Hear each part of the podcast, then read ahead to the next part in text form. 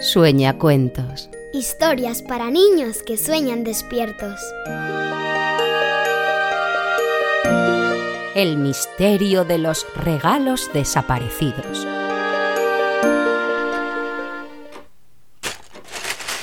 Oye, mira qué hora es. Te he dicho cinco veces que te vayas a dormir. Si sigues desobedeciendo, Papá Noel te traerá carbón esta noche. ¿Carbón? Venga ya. Eso es un mito. ¿Un mito? De eso nada. Es totalmente real. De hecho, no es Papá Noel quien se encarga de dejar el carbón, sino Carbonilla. ¿Carbonilla? Sí, es el elfo que se ocupa de darle su merecido a los niños desobedientes. Viaja en trineo junto a Papá Noel. Lleva al hombro un gran saco lleno de carbón.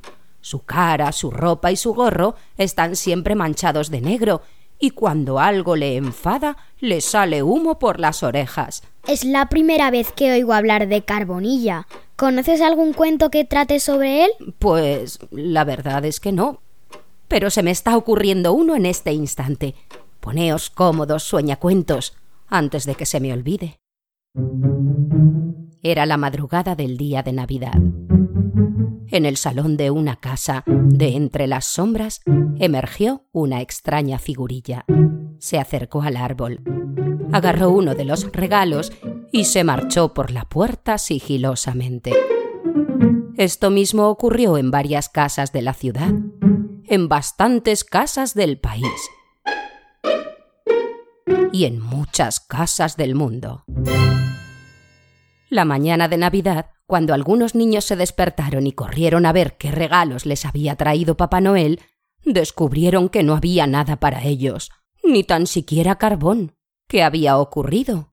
El incidente llegó a oídos de Papá Noel. ¿Cómo es posible? Miles de niños se han quedado sin regalo. Hay que averiguar qué ha pasado. Iniciaremos una investigación, Papá Noel. Para averiguar lo que ocurrió, volvamos atrás. Unos días antes de Navidad, en la sala de juntas del Polo Norte. Os he convocado a esta junta para tratar un tema de suma importancia. Tras las decisiones adoptadas en la reciente cumbre del clima, he decidido que los niños que se porten mal ya no recibirán carbón. Es muy contaminante.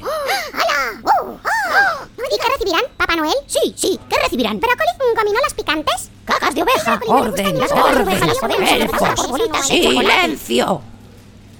He decidido que en lugar del carbón recibirán un regalo. Uno solo. Y será algo de utilidad. Como unos calzoncillos. O un cepillo de dientes. Cacerola. ¿Para qué le sirve a un niño una cacerola? una pregunta, Papá Noel. Sí, dime, Carbonilla. Hasta ahora, yo era el encargado de dejar el carbón a los niños que se habían portado mal. ¿Qué será ahora de mí? Oh, sí, lo olvidaba. Este año no vendrás conmigo en el trineo. Te trasladaré al departamento de embalaje. Te encargarás de envolver los regalos. Pero, Papá Noel, creo que no lo has pensado bien.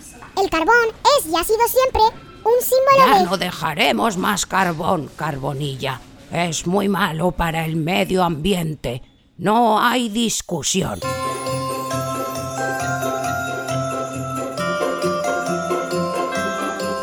Carbonilla no rechistó, a pesar de que echaba humo por sus puntiagudas orejas. De un plumazo, no solo había perdido el privilegio de viajar por todo el mundo junto a Papá Noel, sino que encima le enviaban al departamento de embalaje. ¡Qué aburrimiento!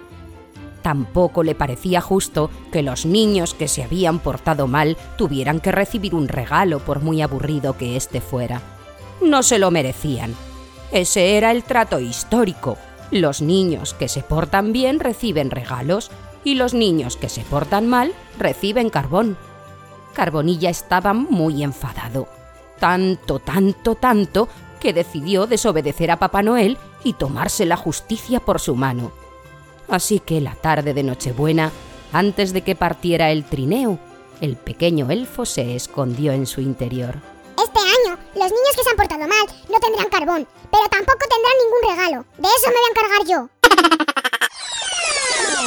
Unos días después de Navidad, en la comisaría de policía del Polo Norte.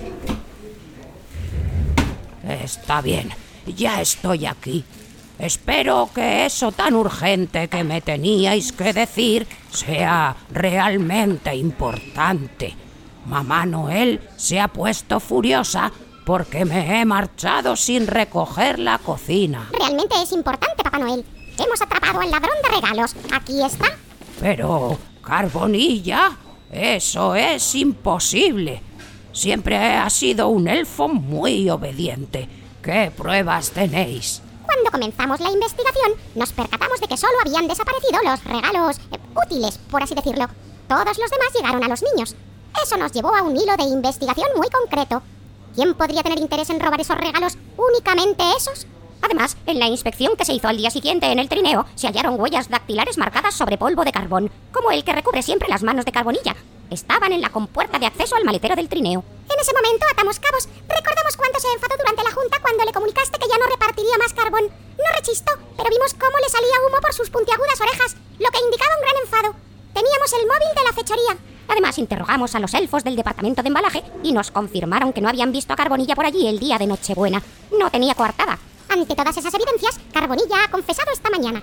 Él ha sido el culpable. Pero, Carbonilla, ¿cómo has podido? Lo siento mucho, Papá Noel. Me puse furioso y no me parecía justo que los niños que se habían portado mal recibieran ningún tipo de regalo. No debiste hacerlo, Carbonilla. ¿Me perdonas, por favor? Te prometo que seré el mejor elfo envolviendo regalos. Mm, debería enviarte a los establos a limpiar cacas de reno. Por favor, Papá Noel, perdóname. Seré un elfo ejemplar. Está bien, está bien.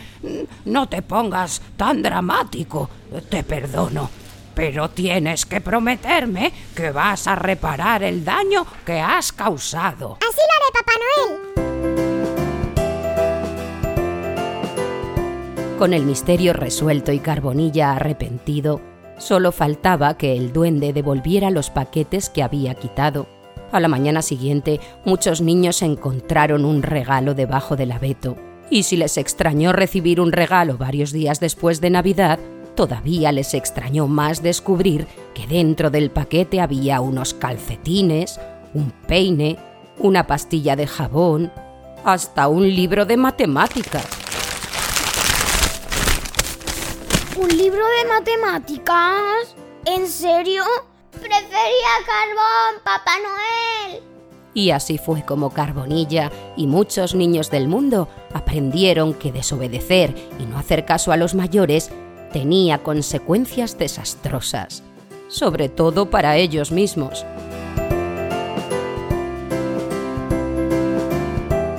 Añade sueñacuentos a favoritos O activa las notificaciones y no te pierdas el próximo capítulo.